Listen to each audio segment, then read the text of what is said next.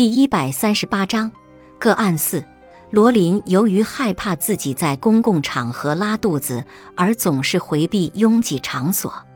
而且与许多有这种恐惧的人不同，罗琳确实有过拉肚子的经历，而且她也总是没能及时上厕所。每两个月，这种事情总会毫无征兆地发生一次。建议对于大多数害怕在公共场合拉肚子的人来说，发生这种事情的概率是很小的。那些在焦虑时想要拉肚子的人，也几乎总能上到厕所。当附近没有厕所时，这种感觉最终会平息下来，这表明他们已经控制了拉肚子。在这些更加典型的情况中，对拉肚子会发生并会失控的预测提出质疑是重要的。在公共场所进行暴露也能够起到很好的作用。相比典型情境，罗琳的恐惧似乎更加真实。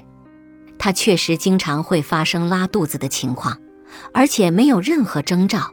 他也通常没有及时去到厕所。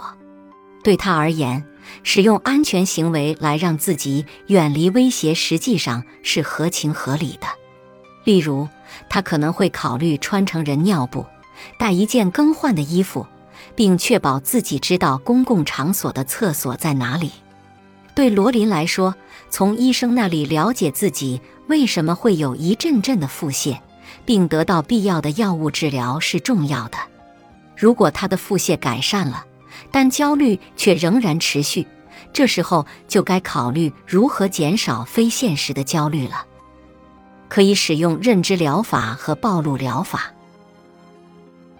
本集播放完毕，感谢您的收听，喜欢别忘了订阅专辑、关注主播，主页有更多精彩内容。